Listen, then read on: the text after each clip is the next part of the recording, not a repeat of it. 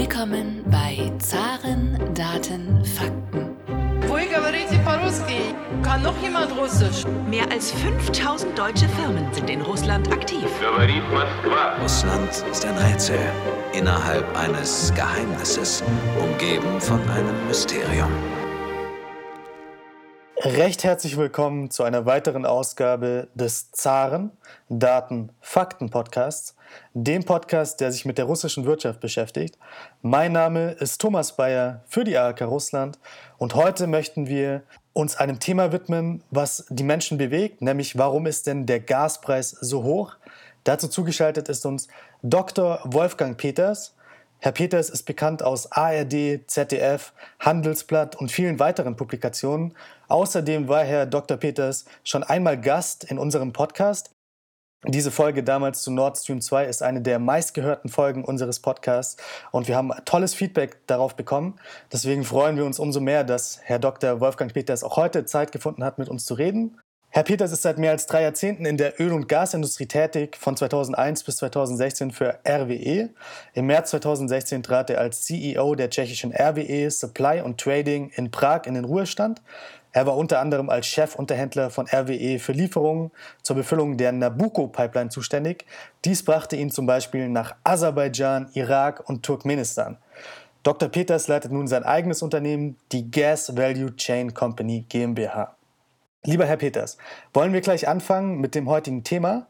Und als erste Frage, um wie viel sind denn die Gaspreise überhaupt gestiegen in den letzten Wochen und Monaten? Zunächst mal äh, guten Tag und äh, vielen Dank, Herr Bayer, für Ihre netten Worte. Und ich freue mich auch sehr, bei Ihnen wieder zu Gast sein zu dürfen zu einem Thema, wo ja die Wellen wirklich hochschlagen. Und äh, auf Ihre Frage, äh, um wie viel sind die Gaspreise gestiegen, sollte man zunächst mal klarstellen, dass man unterscheiden muss zwischen Großhandelspreisen und den Preisen für Konsumenten. Äh, das geht ja auch alles kunterbunt durcheinander. Wir beschäftigen uns zunächst mit den Großhandelspreisen. Etwa bis Mitte 2018 lag dieser für Gas in den Wintermonaten so um die 20 Euro pro Megawattstunde und im Sommer so um die 15. Und ab dem vierten Quartal 2018 überlebten wir etwas, erlebten wir etwas äh, Überraschendes, nämlich einen massiven Zufluss an Flüssiggas, dem sogenannten LNG, nach Europa. Warum? Weil in Asien die Preise eingebrochen waren. Dies hielt über 2019 an und verschärfte sich durch den Corona-bedingten Nachfrageeinbruch noch weiter. Da sahen wir Großhandelspreise von unter 5 Euro pro Megawattstunde. Ich möchte an dieser Stelle aber auch an den Februar 2018, also inmitten dieser Periode erinnern. Dieser Monat ist vielen unter dem Begriff The Beast from the East in schmerzhafter Erinnerung. Es gab einen extremen Kälteeinbruch gleichzeitig in Asien, Russland und Europa. Asiatische Käufer zahlten Prämien von 15, bis zu 15 Euro pro Megawattstunde über dem europäischen Handelsniveau. Und die Konsequenz war, dass quasi kaum noch ein LNG-Tanker nach Europa kam. Die europäischen sogenannten Balancing-Preise, das sind die Preise, die die Netzbetreiber in Rechnung stellen, wenn die Kunden aufgrund der Kälte mehr Gas ziehen, als der Versorger eingespeist hat ins Netz. Die schossen teilweise über 140 Euro pro Megawattstunde in Europa. Und etliche europäische Versorger verloren damals binnen weniger Tage zweistellige Millionenbeträge. Das war ein deutlicher Hinweis auf die Existenz eines globalen Gasmarktes, der kann, wie wir noch sehen werden, enorme Nutzen stiften, wenn man sich richtig aufstellt. Er kann aber auch unnötig sehr viel Geld letztlich zum Nachteil der europäischen Verbraucher kosten, wenn man sich falsch aufstellt. Da das Beast from the East im Gegensatz zur heutigen Situation nur ein kurzfristiger Event war, nahmen Politik und Medien ihn gar nicht wahr. Man ging zur Tagesordnung über. Und mit Tagesordnung meine ich unter anderem durchaus etwas zynisch auch die Fortsetzung der emotionalen Opposition gegen Nord Stream 2 und überhaupt gegen russisches Pipeline-Gas, das wir das letzte Mal ja schon besprachen. Dabei hätte dieses Ereignis jedem klar machen müssen, dass es keine gute Idee ist, den russischen Pipeline-Lieferanten rauszuschmeißen und sich stattdessen im permanenten Wettbewerb mit Asien um LNG nur noch auf die sogenannten Freedom Molecules der Amerikaner, das hochgelobte amerikanische LNG, zu verlassen. Jetzt hat also der globale Gasmarkt wieder zugeschlagen wie damals. ja, zugeschlagen, würde ich nicht sagen, aber er hat sich halt bemerkbar gemacht. Äh, wie gesagt, sahen wir in und vor 2018 Preise um die 20 Euro und dann einen durch massive LNG-Importe und weiter durch Corona-Einbruch, beflügelten Absturz bis unter 5 Euro pro Megawattstunde. Aber ab dem vierten Quartal 2020 drehte es sich dann wieder. Wir sahen exponentiell steigende Großhandelspreise. Ein Grund dafür war, zu weiteren Aspekten kommen wir gleich noch, dass Asien sich schneller als andere von der Corona-Krise erholt hatte und die Nachfrage inklusive Nachholeffekten stieg. Das haben wir ja nicht nur beim Gas gesehen, sondern zum Beispiel auch bei Bauholz, Halbleitern und anderen Produkten, die über globale Lieferketten gehandelt werden. Und auch die Preise von Rohöl und Kohle sind ja vergleichbar stark gestiegen. Um also äh, zurück auf Ihre Frage, diese so konkret wie möglich zu beantworten. Wenn Sie zum Beispiel den Preis für das sogenannte Month-Ahead-Produkt, also eine definierte Menge zur Lieferung auf Termin für den Monat November nehmen, so liegt der so um 80 Euro pro Megawattstunde. Wenn ich das, ich nenne es mal so, mit dem Normalniveau von 20 Euro in 2018 und in der Zeit davor vergleiche, kann man sagen, dass der Großhandelspreis für Gas sich vervierfacht hat. Herr Peters, wir wollen gleich zu Anfang der heutigen Episode den Elefanten im Raum ansprechen, den Elephant in the Room. Nämlich angesichts der exorbitant gestiegenen Gashandelspreise gibt es den vielfach geäußerten Verdacht, dass Russland diese Gaslieferungen zurückhält, um Druck für die zügige Zertifizierung und Inbetriebnahme von Nord Stream 2 aufzubauen. Ist da etwas dran? In der Tat gab und gibt es ja entschuldigen Sie den Ausdruck, einen Shitstorm an derartigen Verschwörungstheorien. Und auf die Leute, die dies propagieren, komme ich gleich noch. Ich selbst kann angesichts der hektischen Aufgeregtheit, so ernst die Sache natürlich auch ist, nicht umhin, eine gewisse Genugtuung zu empfinden. Das ist kein gutes Wort. Im Englischen würde ich Vindication sagen, weil ich die Existenz und Relevanz eines globalen Gasmarktes ja seit Jahren predige. Das wollte kaum jemand zur Kenntnis nehmen, schon gar nicht die Hardcore-Opponenten von Nord Stream 2. Ich fühle mich ähm, an den Ausspruch aus längst vergangenen Zeiten erinnert, als Superman-Comics und auch Filme herauskamen. Da hieß es doch, What's flying there so fast? Is it a bird? Is it a plane? No, it's Superman. Und übertragen auf den Gashandelsmarkt würde das etwa so lauten. Why the hell are gas prices so high? Is it Putin? Is it Miller? No, stupid. It's the global gas market. Sie meinen also, dass der derzeitige Anstieg des Gaspreises Ihre Hypothese bestätigt? Die Angelegenheit ist natürlich eigentlich viel zu ernst, um äh, eine Analogie zu Superman anzuziehen. Entschuldigung dafür. Aber dennoch, die, die immerwährenden Gegner von Nord Stream 2 haben doch ohne Faktencheck und ohne nachzudenken gebetsmühlenartig eine steigende Abhängigkeit von und politischer Erpressbarkeit durch Russland ins Feld geführt. Ich hingegen habe in einer Vielzahl von Veröffentlichungen und Vorträgen darauf hingewiesen, dass dies zwar zu Zeiten der, sogenannten ukrainischen Gaskrise 2009 zutraf, inzwischen haben sich die europäischen und globalen Märkte aber fundamental dergestalt geändert, dass eine physische Abhängigkeit von Russland überhaupt nicht mehr existiert. Dieses Thema haben wir schon etwas im letzten Podcast besprochen, aber könnten Sie es noch einmal ganz kurz erläutern, was Sie damit meinen? Ja, ich äh, mache das gern, das ist wichtig äh, zum Verständnis. Zum Ersten haben wir eben inzwischen einen transnationalen europäischen Großhandelsmarkt für Gas, dessen Preise sich durch Angebot und Nachfrage bilden, wie das in jedem Handelsmarkt der Fall ist. Dazu hat auch die nach der Ukraine-Krise verfügte Anschärfung der europäischen Richtlinie für Gasversorgungssicherheit beigetragen. Die hat unter anderem den Ausbau zwischenstaatlicher bidirektionaler Interkonnektoren geflügelt. Die Existenz eines europäischen Großhandelsmarktes bedeutet, dass, und das stand ja auch in dem Handelsblattartikel drin, wenn es zu einer maßgeblichen Angebotsverknappung kommt, die Großhandelspreise durch die Decke gehen. Das kann zwar aus vielerlei Gründen passieren, aber nehmen wir das populäre Beispiel, dass Herr Putin den Gashahn zudreht. Im Handelsjargon würde man dann sagen, dass Europa als Reaktion hierauf dann ein Preissignal aussendet.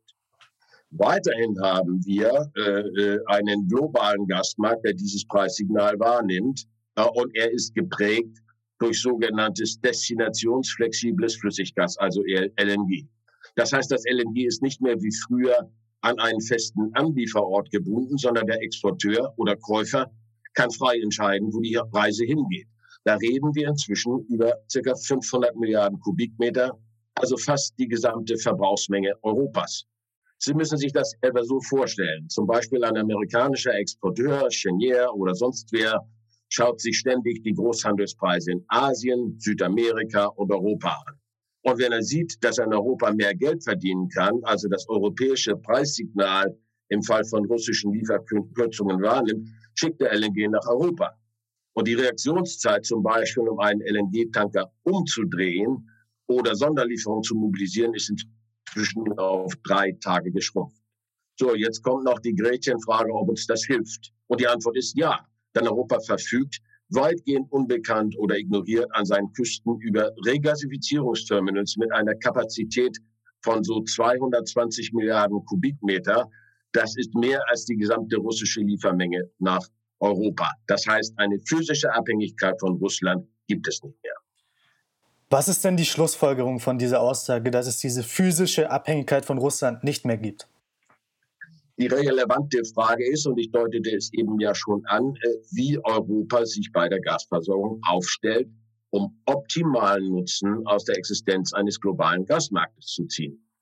Da der globale LNG-Markt, wie wir eben ja schon sahen, sozusagen als der Polizist für den maximal erzielbaren Preis eines Pipeline-Lieferanten nach Europa agiert, wäre es doch klug, möglichst viel Wettbewerb zwischen allen Pipeline-Lieferanten, inklusive Russland, und den LNG-Lieferanten zuzulassen. Sofern das europäische Preisniveau attraktiver ist als das asiatische, und das wäre ja, wie wir eben sagten, bei einem Stopp russischer Lieferungen ohne Zweifel der Fall, käme LNG nach Europa und würde die Lücke füllen. Im Gegensatz dazu ein Rausschmiss zum Beispiel russischer Pipeline-Lieferungen würde doch bedeuten permanenten und eigentlich völlig unnötigen Wettbewerb mit Asien um LNG. Und das würde den europäischen Verbraucher unnötig eine Menge Geld in zweistelliger Milliardenhöhe kosten. Wenn es so ist, wie Sie sagen, dass Europa nun Teil eines globalen Gasmarktes ist und nicht mehr physisch abhängig von Russland ist, wie können wir uns dann erklären, dass zahlreiche Abgeordnete des Europaparlaments eine Untersuchung durch die Europäische Wettbewerbsbehörde fordern, ob Russland diese Handelspreise manipuliert?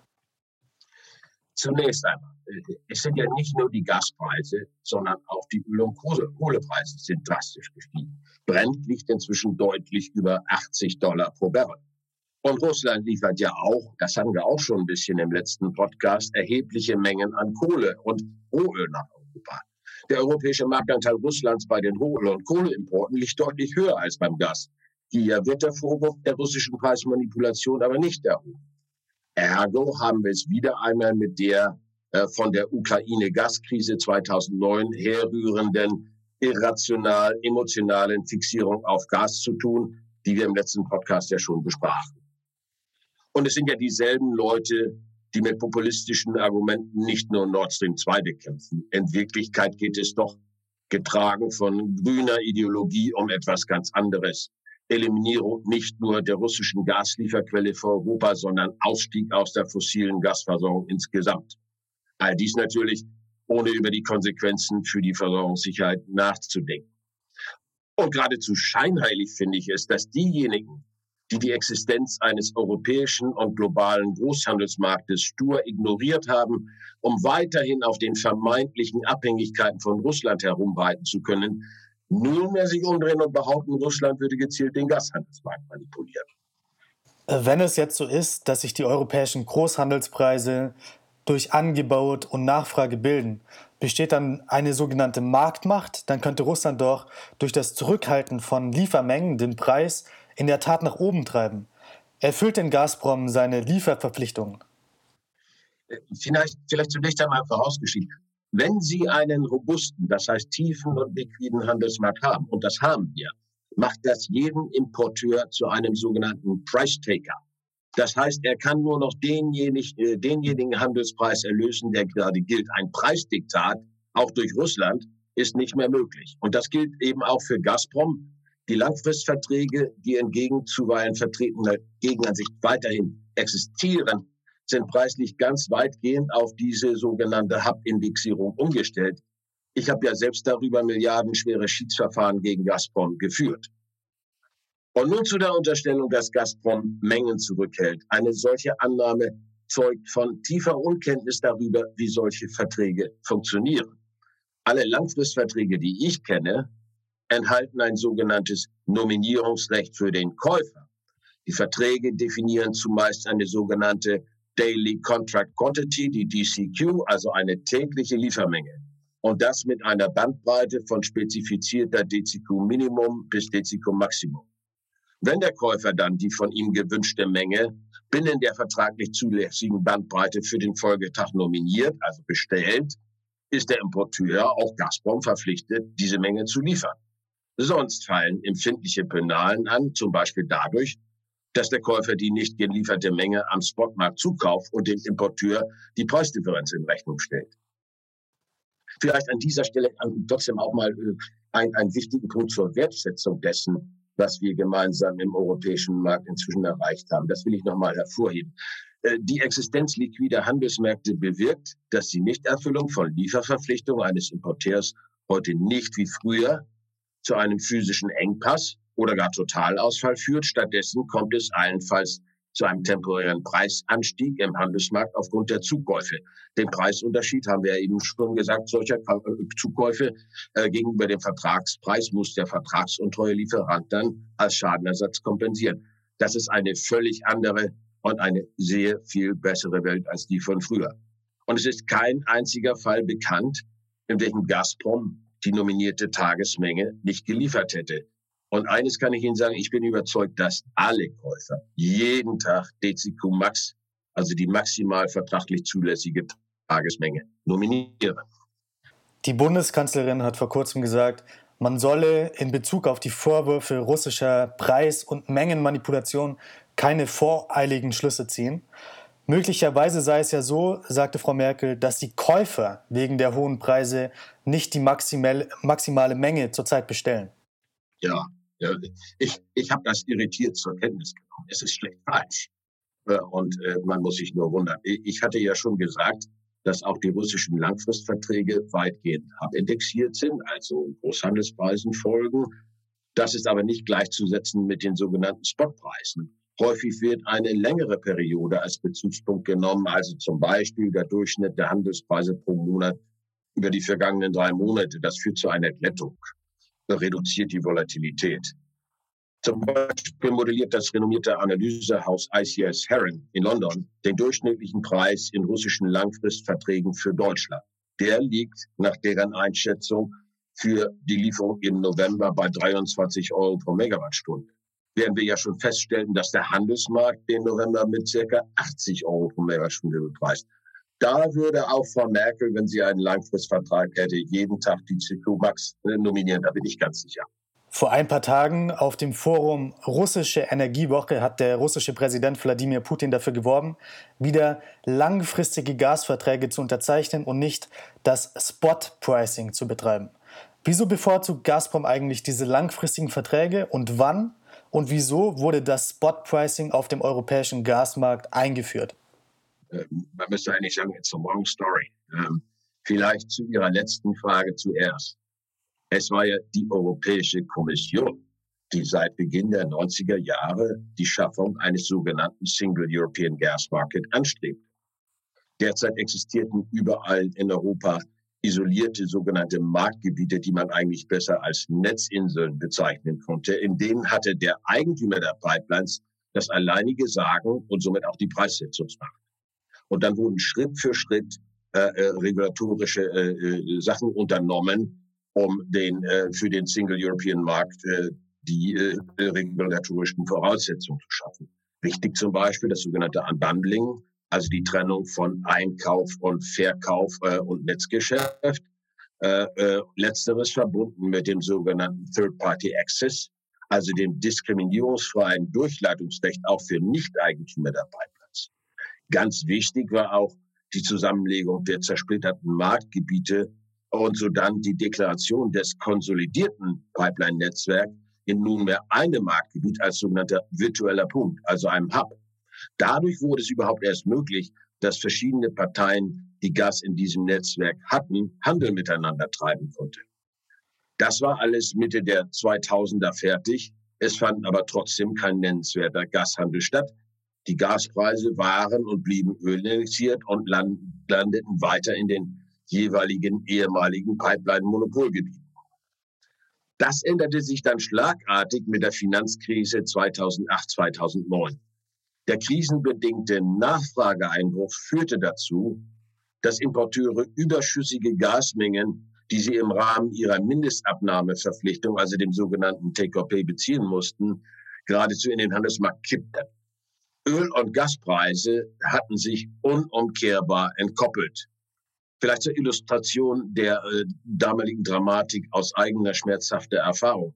Anfang 2009 stieg unser ölindexierter Gaseinkaufspreis in Tschechien auf 34 Euro pro Megawattstunde. Nämlich war Brent äh, im vierten Quartal 2008 kurz vor Lehman Brothers kurzzeitig bis auf 140 Dollar pro Barrel gestiegen. Und der Handelspreis, der lag nicht bei 34 Euro pro Megawattstunde, sondern der lag bei 10 Euro pro Megawattstunde. Da verloren wir damals in Tschechien 2 Millionen US-Dollar pro Tag. Andere Gesellschaften noch weitaus mehr. Ich war da ja mittendrin. Das löste dann mehrere Wellen von Preisrevisionsverhandlungen und einer Vielzahl von Schiedsverfahren aus. Und das Ergebnis sind die nun schon mehrfach angesprochenen Langfristverträge, die nunmehr preislich allerdings hub-indexiert sind. Frau Westphal von der Stiftung Wissenschaft und Politik wird in dem bereits erwähnten Handelsblattartikel dazu ausgesprochen zutreffend zitiert. Sie sagt nämlich, es geschieht genau das, was die Kommission seit 1990 immer wollte. Und das nicht nur auf europäischer, sondern auch auf globaler Ebene. Die Handelsmärkte bestimmen den Preis.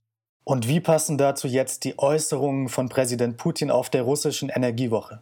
Die Äußerungen von Präsident Putin, und er kennt sich mit Respekt im Gegensatz zu anderen Politikern im Gasgeschäft recht gut aus, kann ich in mehrfacher Hinsicht nicht nachvollziehen. Es existieren ja weiterhin für den ganz überwiegenden Teil, wie ich schon sagte, für die russischen Lieferungen nach Europa Langfristverträge. Sie sind nur preislich nicht mehr Öl, sondern hub-indexiert. Möglicherweise setzt er, wie ich das gelegentlich bei Journalisten und Politikern erlebe, Ölindexierung und Langfristvertrag gleich, obwohl ich mir das, wie gesagt, bei ihm eigentlich nicht vorstellen kann. Das gleiche Unverständnis habe ich in Bezug auf das erwähnte sogenannte Spot-Pricing.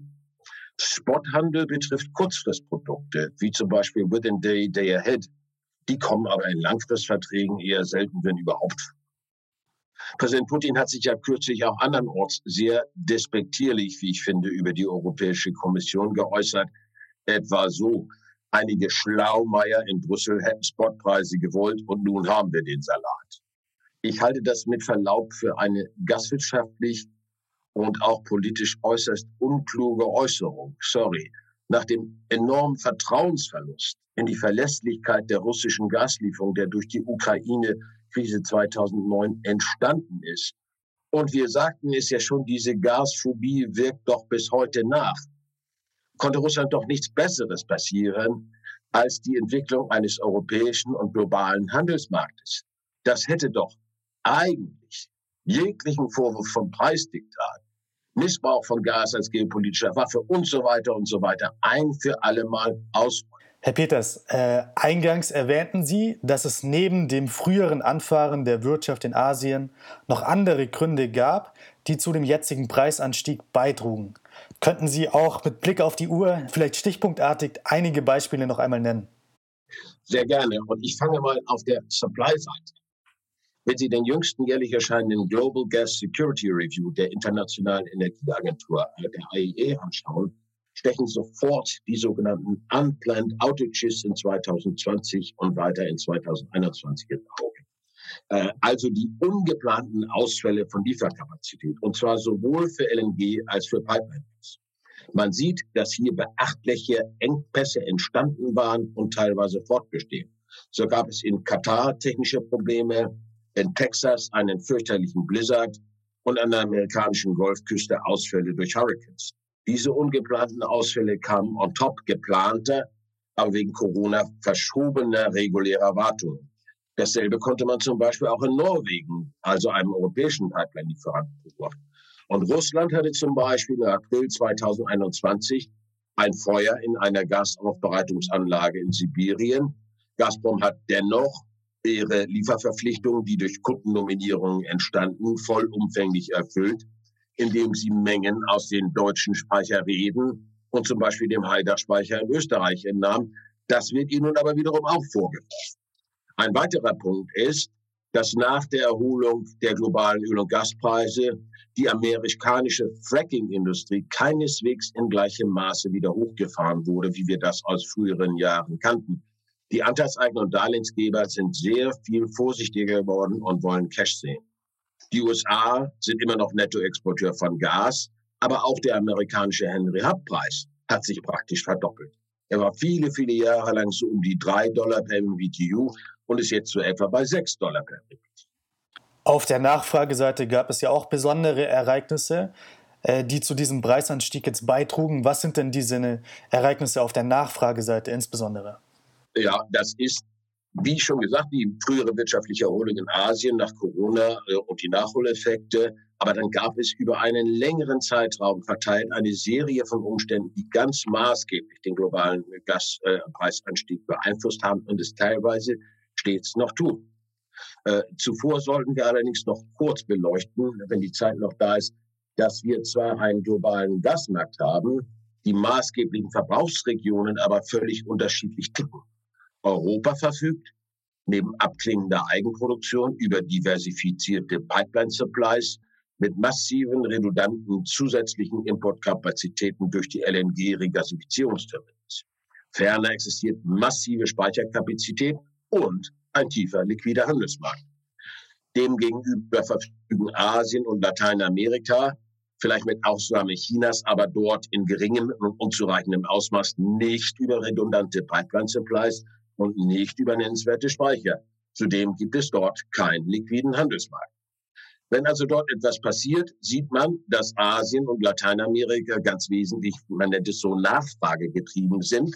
Wenn sie was brauchen, dann holen sie sich's während Europa weitestgehend der globale Balancing Market ist, also der Market of Last Resort oder wir würden im Deutschen vielleicht sagen eine Senke. Die dadurch gelegentlich entstehenden erratischen Verwerfungen besichtigen gerade.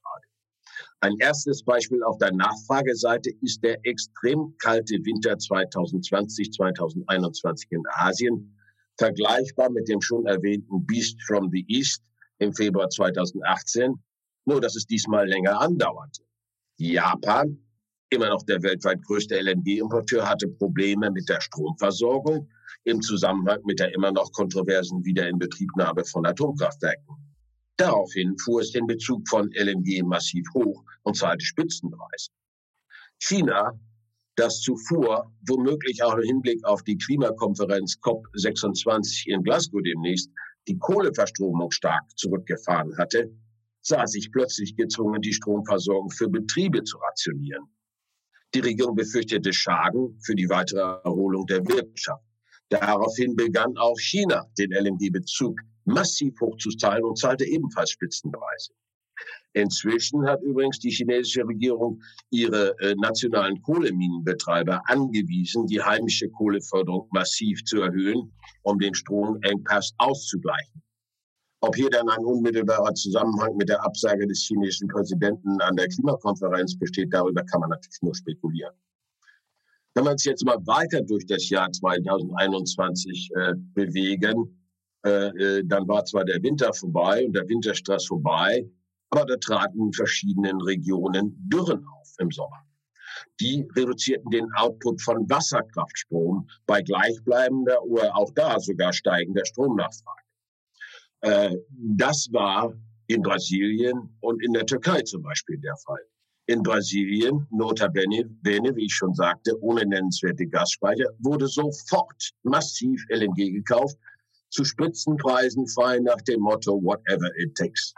In der Türkei hingegen wurden die russischen Pipeline-Lieferungen, nicht zuletzt durch die ja ebenfalls kritisierte neue Türkstream-Pipeline, signifikant hochgefahren. Die Zusatzlieferungen an die Türkei werden vermutlich dazu beitragen, dass die russische Liefermenge 2021 nach Europa, wenn man die Türkei einrichtet, manche tun das, manche nicht, einen neuen Rekordstand erreichen wird. Von Zurückhaltung von Mengen kann ich also nichts sehen. sprechen wir einen weiteren Elefanten im Raum an. Nämlich in Brüssel und Berlin wird offensichtlich sehr viel Wert darauf gelegt, dass weder dem Green Deal noch der deutschen Energiewende zumindest eine Mitursachlichkeit äh, angelastet werden kann für den jetzigen Gaspreis. Würden Sie dem zustimmen? Nein, überhaupt nicht. Nehmen wir Deutschland. In der ersten Jahreshälfte 2021 hatten wir ein vergleichsweise geringes Windaufkommen bei gleichzeitig nach Corona wieder steigendem Strombedarf. Hinzu kommt ja noch der durch vermeintliche Effizienzgewinne eben nicht ausgeglichene steigende Strombedarf durch Elektromobilität und Wärmepumpen. Den hat ja nun nach langem Zögern auch das Wirtschaftsministerium eingebaut. Und wie immer bei der sogenannten Dunkelflaute sprangen die Gaskraftwerke als Freund und Helfer der Erneuerbaren an, um den Strom, das Stromdefizit zu decken mit entsprechend steigendem Gasbedarf. Gas lag zunächst bei, den, bei dem niedrigen Gaspreis und hohen CO2-Preisen in der sogenannten Merit Order, also der Reihenfolge der Erzeugungskosten vor der Kohle und bewirkte ganz ohne Kohleausstiegsbeschluss, dass die Verstromung von Kohle heruntergefahren wurde. Bisher war es aber immer so, dass Kohle Gas in der Merit Order wieder verdrängte, wenn der Gaspreis stieg. Dieser Wechsel fand aufgrund des hohen CO2-Preises wir sind von 1,5 Euro pro Tonne inzwischen bei 60 Euro pro Tonne viel später und teilweise gar nicht statt. Das heißt, die bisher übliche Entspannung der Gasnachfrage fand nicht oder erst viel später statt als sonst. Mit anderen Worten, die zunehmende Relevanz der in keinster Weise regelbaren Windkraft im Stromsektor hat sich mangels ausreichendem Dargebot nicht nur auf den Strompreis ausgewirkt, sondern auch zu dem hohen Gaspreisniveau durchaus beigetragen. In letzter Zeit gab es immer mehr Rufe, dass es auch an der Zeit sei, den Strompreis vom Gaspreis zu entkoppeln. Sehen Sie das auch so? Nein, das ist eine doch grob irreführende und äh, eigentlich auch scheinheilige Darstellung. Strom- und Gaspreis entkoppeln sich doch von selbst durch den eben schon erklärten Wechsel in der Meritorder der Stromerzeugungskosten. Wenn ich nun allerdings die Kandidaten dieser Meritorder immer weiter dezimiere, Atom weg, bleibt nur noch Gas als Freund und Helfer der Erneuerbaren übrig. Richtigerweise müsste man doch dann sagen, es wäre an der Zeit, den Strompreis vom schwankenden und nicht beeinflussbaren Wind- und Solardagebot zu entkoppeln. Diese Äußerung mag vielleicht vom im grünen Mainstream schwimmenden Politikern, Journalisten und Mitbürgern als politisch nicht korrekt erlebt werden, wird mir gelegentlich vorgeworfen. Die Wahrheit ist es aber trotzdem. Das Problem ist, dass die Regelbarkeit von Wind- und Solarstrom mit den derzeitigen Technologien nicht erreichbar ist. Stromspeicherung von großen Mengen über längere Zeiträume ist derzeit nicht in Sicht. Solange hier kein technologischer Durchbruch erzielt wird, sind sowohl die Versorgungssicherheit als auch die Bezahlbarkeit in Gefahr, wenn wir uns nur darauf verlassen würden. Sie sagen also, der hohe Gaspreis trägt keine Schuld an den hohen Strompreisen. Nein, es ist, wie ich eben ausführte, ja eher umgekehrt. Dazu bedarf es vielleicht einer weiteren wichtigen Klarstellung, weil wir jetzt über Strom sprechen. Auch für Strom gibt es, und zwar schon erheblich länger als für Gas, einen liquiden europäischen Großhandelsmarkt. Und auch da gilt, wie in allen funktionierenden Märkten, wenn ich bei steigender Nachfrage das Angebot verknappe, steigt der Preis. Beim Strom ist das noch viel drastischer als beim Gas. Und beim Strom zudem nach meiner Einschätzung keineswegs temporär wie beim Gas, sondern nachhaltig und womöglich weiter steigen. Wir hatten einst einen Börsenpreis für Strom von um die 20 bis 30 Euro pro Megawattstunde. Jetzt sehen wir Preise von teilweise deutlich über 100 Euro pro Megawattstunde. Ein gutes Beispiel für Angebotsverknappung und Nachfrageerhöhung ist das Vattenfall Kohlekraftwerk in Moorburg bei Hamburg. Eines der neuesten und modernsten Kohlekraftwerke in Europa und weltweit. Vattenfall hatte sich in einer Auktion auf Basis des sogenannten Kohleausstiegs äh, darum beworben, das Kraftwerk gegen Entschädigung vorzeitig vom Netz zu nehmen und erhielt einen Zuschlag. So ging da vor ein paar Wochen kürzlich 1600 Megawatt gesicherter und regelbarer Leistung vom Netz. Und nun soll dort ein Elektrolyseur auf dem Gelände zur Erzeugung grünen Wasserstoffs gebaut werden. Der braucht viel Strom. Holen wir mal tief Luft und lassen uns das auf der Zunge zergehen. Ich reduziere massiv das Angebot und erhöhe zugleich signifikant die Nachfrage. Es ist doch überhaupt keine Frage, dass dies einen Preisanstieg bewirkt. Und der wird mit weiteren Abschaltungen von Kohle und Atomkraft, und ich sage dies als Gasmann, noch weiter zunehmen. Der EU-Kommissionsvizepräsident, schwieriges Wort, Timmermans hat kürzlich gesagt, dass wir das Thema dieser hohen Gas- und Strompreise nicht hätten, wenn wir mit dem sogenannten Green Deal fünf Jahre eher begonnen hätten. Auch in den derzeitigen Sondierungsgesprächen in Berlin gibt es ja anscheinend einen Konsens über den weiteren Ausbau von Wind- und Solaranlagen. Und auch ein vorgezogener, noch schnellerer Abschied von fossilen Energieträgern scheint anscheinend das Ziel zu sein schwierig. Ich habe Herrn Timmermans bisher immer sehr geschätzt. Aber jetzt ist er bei mir durch seine unverantwortlichen Äußerungen, durch. Ich gehe ein auf zwei Aspekte, die implizit in seiner Äußerung drinstecken, nämlich der völlig irreale Traum von europäischer Energieautarkie mangels der gegenwärtigen erneuerbaren Technologien und zweitens die Hypothese, dass Wind und Sonne nach Eliminierung der fossilen Energieträger die Gewährschaft für die Versorgungssicherheit übernehmen.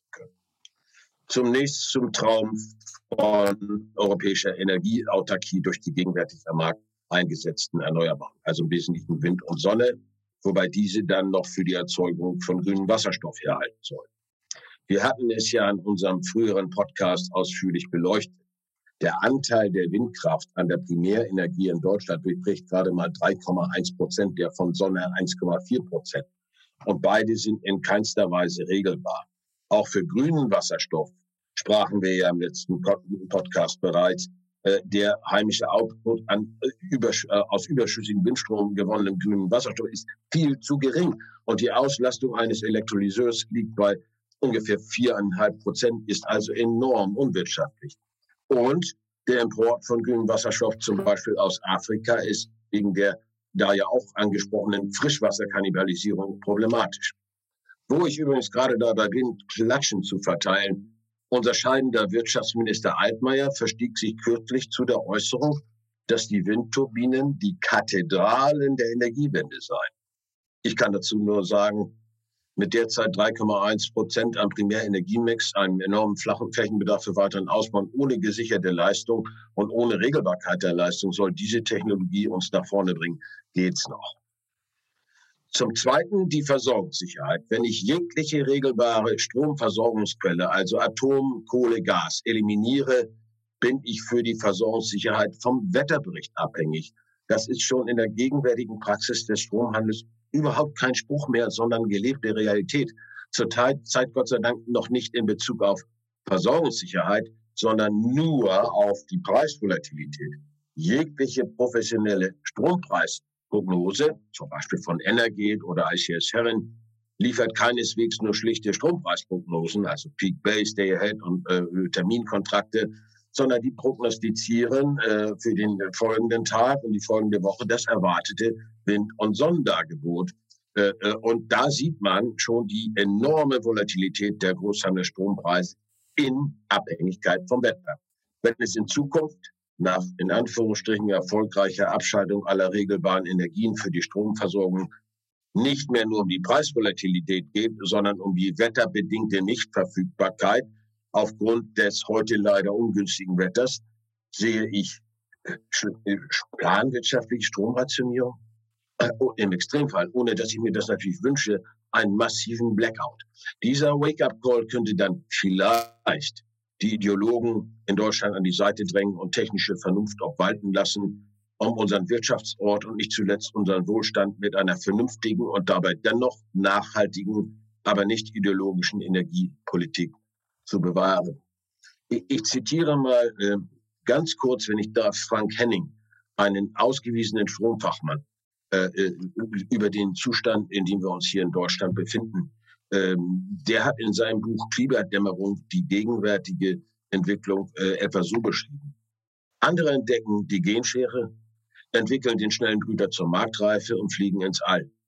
In Deutschland bewegt man 150 Kilogramm schwere Batterien mit dem Lastenfahrrad von A nach B, um zum Beispiel Carsharing-Fahrzeuge mit leerer Batterie wieder aufzuladen. Aber Herr Peters, äh, jetzt haben Sie viel kritisiert, aber irgendwie müssen wir doch die CO2-Emissionen reduzieren, oder? Welche Alternativen zum weiteren Ausbau der Erneuerbaren gibt es denn überhaupt? Ich fange mal so an. Die internationale Energieagentur, die International äh, Energy Agency, hat in ihrem kürzlich veröffentlichten Sonderbericht zum Kampf gegen den Klimawandel einen ganz entscheidenden Punkt erfunden. Mehr als 50 Prozent der Technologien, die in der Lage sein könnten, das sogenannte Net Zero Carbon Ziel zu erreichen, befinden sich derzeit im Stadium der Forschung und Entwicklung. Umgekehrt unterstreicht das doch unsere Feststellung, dass die derzeit eingesetzten erneuerbaren Technologien dazu nicht in der Lage sind. Und dann komme ich wieder mit meinen Cassandra-Rufen. Es geht doch um CO2-Reduzierung, nicht um irgendwelche Quoten für derzeitige erneuerbare Technologien, die es am Ende sowieso nicht schaffen können und uns Bezug auf die Versorgungssicherheit beim Strom enorme Probleme bereiten können. Da kann man doch besser das einsetzen, was wir haben, nämlich fossiles Gas, die derzeit äh, verfügbare sogenannte Low-Hanging Fruit und CO2 und dann ja auch noch Feinstaub und Stickoxide zur Verbesserung der Luftqualität signifikant zu reduzieren. So dann sollten regulatorisch Tür und Tor dafür geöffnet werden, fossiles Gas schrittweise durch die Beimischung von CO2-freiem Wasserstoff und bitte egal welcher Farbe zu dekarbonisieren. Das heißt ja überhaupt nicht, dass wir die Hände in den Schoß legen und gar nichts machen, bis in der ungewissen Zukunft vielleicht etwas Besseres da ist, sondern im Gegenteil reduzieren wir jetzt unseren Carbon Footprint durch Gas schon ganz maßgeblich. Wenn wir jetzt die Perspektive einnehmen des deutschen Konsumenten, ähm, muss sich der deutsche Konsument im Winter nur darauf einstellen, dass die Heizkostenrechnung höher wird? Oder kann es im Extremfall dazu führen, dass die Menschen in Deutschland im Winter sogar frieren werden?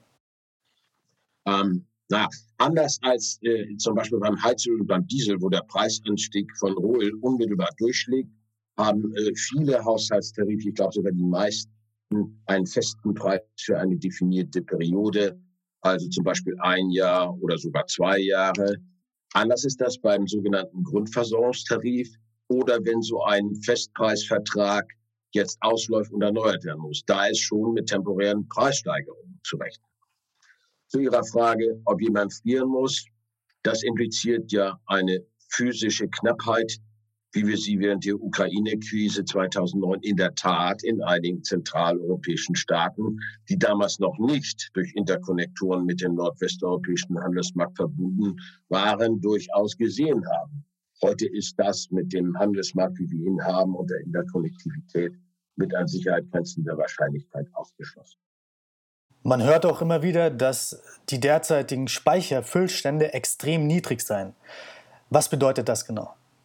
Das stimmt, aber auch das wird natürlich gerne alarmistisch übertrieben. Die Füllstände liegen in der Tat am unteren Ende des fünfjährigen Füllstanddurchschnitts. Aber so sind zum Beispiel die deutschen Speicher zu 60 Prozent gefüllt. Im Vorjahr waren es 80. Das ist weniger, aber das ist auch nicht nichts. Und vergessen Sie nicht den globalen Gasmarkt. Wenn wir einen langen und extrem kalten Winter bekämen und die Speicher sich leeren, geht der Großhandelspreis gegebenenfalls so hoch, dass wieder LNG nach Europa kommt. Dann geht es mal andersrum. Das will natürlich keiner. Aber das Entscheidende ist doch, dass es zu physischen Ausfällen kaum noch kommen kann. Herr Emes Hochstein, der neue Berater äh, in diesen äh, Sachen von Herrn Biden, spricht sogar von drohenden Todesfällen. Das ist eben durch den globalen Gasmarkt ausgeschlossen. Und das finde ich einen Zugewinn. Sind denn diese hohen Gaspreise temporär oder müssen wir uns darauf einstellen, dass sie für immer so bleiben werden? Und ab wann könnten wir gegebenenfalls eine Entspannung der Gaspreise sehen? Der schon erwähnte äh, Bericht der äh, internationalen Energieagentur Global Gas Security, von dem ich schon sprach, geht von einer Entspannung der Supply-Demand-Situation. Und es ist ja beides. Ne? Wir müssen die Engpässe auf der Supply-Seite wieder in den Griff bekommen. Und äh, wir müssen die Nachholeffekte äh, von Corona auf der Nachfrageseite in den Blick nehmen. Die sehen diese Entspannung in der zweiten Hälfte des Jahres 2022. Also sich mal das Bauholz angucken, ja, da hatten wir gigantische, das geht auch schon wieder zurück. Damit einhergehend werden auch wieder fallende Preise prognostiziert. Und anders als beim Strom, äh, wo ich bei fortschreitender Angebotsverknappung und gleichzeitiger Erhöhung der Nachfrage sogar mit einem weiteren Preisanstieg rechne, herrscht beim Gas ja keine Angebotsknappheit. Die globalen Reserven würden beim derzeitigen Verbrauch notfalls noch für 200 Jahre reichen. Im letzten Podcast haben wir uns ja ausführlich mit Nord Stream 2 schon beschäftigt. Jetzt ist die Riesenpipeline fertig gebaut, aber trotzdem ist ja äh, Nord Stream 2 immer noch nicht im Betrieb. Wird denn diese Pipeline jetzt demnächst äh, uns Gas liefern oder gibt es weitere, zum Beispiel politische Hindernisse, die noch überwunden werden müssen? Der, der schwierige Frage. Der, der sogenannte Zertifizierungsprozess bei der Bundesnetzagentur ist ja angelaufen. Äh, das kann sich aber durch die verschiedenen Fristen bis zu Beginn des nächsten Jahres hinziehen. Und eine eigentlich erwünschenswerte Verfahrensbeschleunigung gilt äh, gemeinhin als unwahrscheinlich, weil das Nord Stream 2 Thema ja ein derartiges politisches Minenfeld ist, dass da keiner was falsch machen will. Weitere politische Hindernisse wurden insbesondere auch im Wahlkampf ja vollmundig von verschiedenen Seiten angekündigt. Ich habe dazu ja kürzlich im Heute-Journal klar Stellung bezogen. Zum Beispiel Frau Baerbock von der Grünen Verbotspartei, ich nenne sie mal so, weil ich sie so erlebe, meinte ja, man könne die Pipeline jetzt noch verbieten.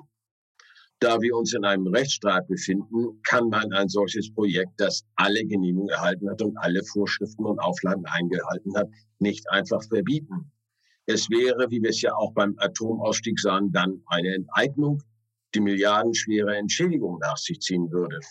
Dann liegt das Rohr ungenutzt auf dem Boden der Ostsee, hat den Steuerzahler Milliarden gekostet und wir stöhnen über hohe Gaspreise. Das kann es ja wohl nicht sein. Das von Herrn, den Herrn Laschet und Scholz wieder hervorgezauberte An- und Abschalten habe ich mehrfach als und auch dort als rechtswidriges Wolkenkuckucksheim qualifiziert. In einem Rechtsstaat kann man nicht eine bestimmte Pipeline so nach Gusto an- und abschalten. Das geht einfach nicht. Würde denn der Beginn von Gaslieferungen durch Nord Stream 2 den europäischen Gasmarkt entlasten und zum Abklingen des derzeitig hohen Preisniveaus beitragen? Die Antwort auf Ihre Frage ist komplexer, als Sie vielleicht denken. Obwohl es ja eigentlich zunächst überhaupt nicht um Mengenverfügbarkeit geht. Die Mengen sind ja da und verfügbar, würde es, denke ich, zu einer Beruhigung beitragen. Damit meine ich auch die Beruhigung der zweifellos auch stattfindenden spekulativen Handelsaktivitäten. Derzeit arbeiten sich spekulative Händler fast täglich an Fragen ab, wie zum Beispiel der nächsten Kurzfristbuchung oder brechbarer ukrainischer äh, Kapazitäten, ja oder nein und dergleichen. Es herrscht eine große Unruhe im Markt. Man muss auch wissen, dass im Gashandel zunehmend auch Hedgefonds tätig sind, die das also sogenannte Algo-Trading betreiben.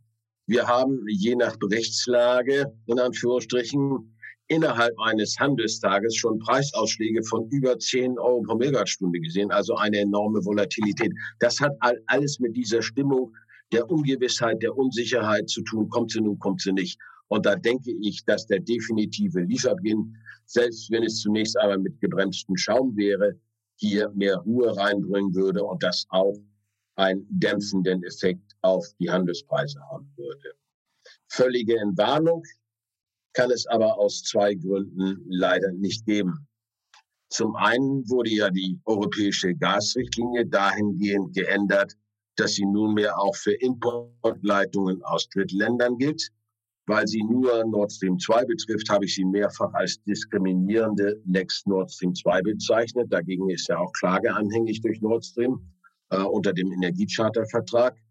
Da das europäische und deutsche Recht aber nur innerhalb der zwölf Seemeilenzone greift, haben wir es dann, man stelle sich das mal vor, mit einem etwa 40 Kilometer langen Stück, einer 1200 Meter langen Pipeline zu tun, äh, wo die europäischen Unbundling- und Betreiberregeln gelten und angewendet werden müssen. Ich habe das zuweilen als etwas zynisch natürlich als Arbeitsbeschaffungsprogramm für Tiefseetaucher mit Gasflaschen auf dem Rücken bezeichnet. Die würden dann auf dem Meeresgrund die Leitung anzapfen und ihr Gas da einspeisen. Nein, im Ernst jetzt, die Anwendung der Richtlinie, von der Nord Stream 2 keine Ausnahmegenehmigung erhalten hat, könnte bedeuten, dass Gazprom nur die Hälfte der Kapazität langfristig buchen und nutzen kann. Für die Versorgungssicherheit Europas und by the way ja auch für den Klimaschutz, denn die Nord Stream 2 Lieferkettenemissionen sind viel geringer als beim ukrainischen Transit, kann ich dann nur als self-inflicted damage, also gewissermaßen als ein Eigentor bezeichnen. Und dies wird ja nun auch von Frau Baerbock herangezogen. Einhaltung des europäischen Rechts steht ja sogar im Sondierungspapier drin. äh, aber nicht um die Einhaltung europäischen Rechts sicherzustellen, sondern um auf diesem Wege vielleicht doch das Projekt noch zu verhindern. Nord Stream 2 hat gegen die Verweigerung der Ausnahmegenehmigung ja auch Klage eingereicht. Zudem haben sie, was ich klug finde, einen Antrag auf Zulassung als sogenannter ITO gestellt. Das ist ein Kürzel äh, unter europäischem Recht für einen unabhängigen Netzbetreiber. Und man würde damit, das wird auch in anderen Ländern gemacht, man würde damit also den Unbundling-Regeln entsprechen können. Aber selbst wenn all diese Dinge, das ist mein letzter Punkt dazu, äh, trotz aller Widrigkeiten zufriedenstellend geregelt werden könnten, gibt es einen weiteren, geradezu skandalösen, aber weitgehend unbeachteten Umstand, nämlich die Weiterleitung weg von der deutschen Ostseeküste in eine Vielzahl europäischer Länder. Unsere polnischen äh, Freunde in ihrer Solidarität haben es ja geschafft, die Nutzung der sogenannten Opalleitung die das Nord Stream 1 Gas von Greifswald nach Tschechien in die Slowakei, nach Österreich, nach Italien bringt, für Gazprom wieder auf 50 Prozent zu reduzieren. Derzeit werden die Mengen der voll ausgelasteten Nord Stream 2 teilweise über die sogenannte EUGAL nach Tschechien und weitergeleitet. Die EUGAL wurde aber eigentlich gebaut, um das Gas aus Nord Stream 2 in Europa zu verteilen.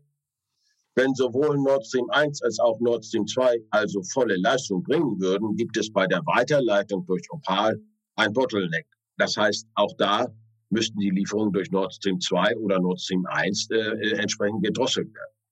Die Details führen hier natürlich zu weit, aber es wäre dringend nötig, dass die Kommission hier tätig wird. Polen hat nämlich äh, hatte nämlich nach, dem Jahr, nach den jahrelangen Verhandlungen zwischen der Kommission und Gazprom beschlossenen sogenannten Opal-Nutzungsstil äh, beim EuGH geklagt und äh, gewonnen. Polen behauptete, die Kommission habe einen Verfahrensfehler gemacht, nämlich das sogenannte Solidaritätsprinzip missachtet, nach welchem die mögliche Beeinträchtigung der polnischen Versorgungssicherheit hätte geprüft werden müssen und kam eben zum Schaden einer Vielzahl europäischer Länder damit durch.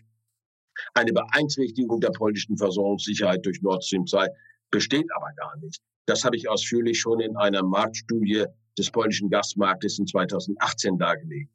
Ist es aber so, dass eine Beeinträchtigung der polnischen Versorgungssicherheit durch Nord Stream 2 gar nicht besteht, kann dieser, ich nenne es dann mal Verfahrensfehler quasi in fünf Minuten bei Wiederholung des Prüfungsprozesses schnell ausgebügelt werden. Und dann könnte der Opal-Nutzungsstil wieder in Kraft treten. Die Kommission weiß das, macht aber nichts man scheint sich in Brüssel ja lieber mit Werkzeugkästen gegen hohe Gaspreise und der Entkopplung von Strom- und Gaspreisen zu beschäftigen. Lieber Herr Peters, vielen Dank für diese detaillierten Einblicke in den Gasmarkt. An unsere Zuhörer kann ich nur die Empfehlung abgeben, sich auch noch die Folge anzuhören zu Nord Stream 2, die wir ja vor ungefähr sechs Monaten aufgenommen haben. Ein weiterer Tipp an unsere Zuhörer ist, einfach mal auf die Webseite der AHK Russland zu gehen. Dort finden Sie viele Informationen zur russischen Wirtschaft und auch insbesondere gerade wichtig zur aktuellen Corona-Situation in Russland, ähm, auch zur Einreise nach Russland. Vielen lieben Dank, Herr Peters, für dieses tolle Gespräch heute. Vielen Dank auch an Sie, Herr Bayer, für Ihre Geduld und Ihre guten Fragen. Es hat mir sehr viel Spaß gemacht. Und ich hoffe, es trägt ein bisschen zum Verständnis bei und äh, reduziert ein bisschen die Dämonisierung des Gases, egal welcher Farbe. Dankeschön.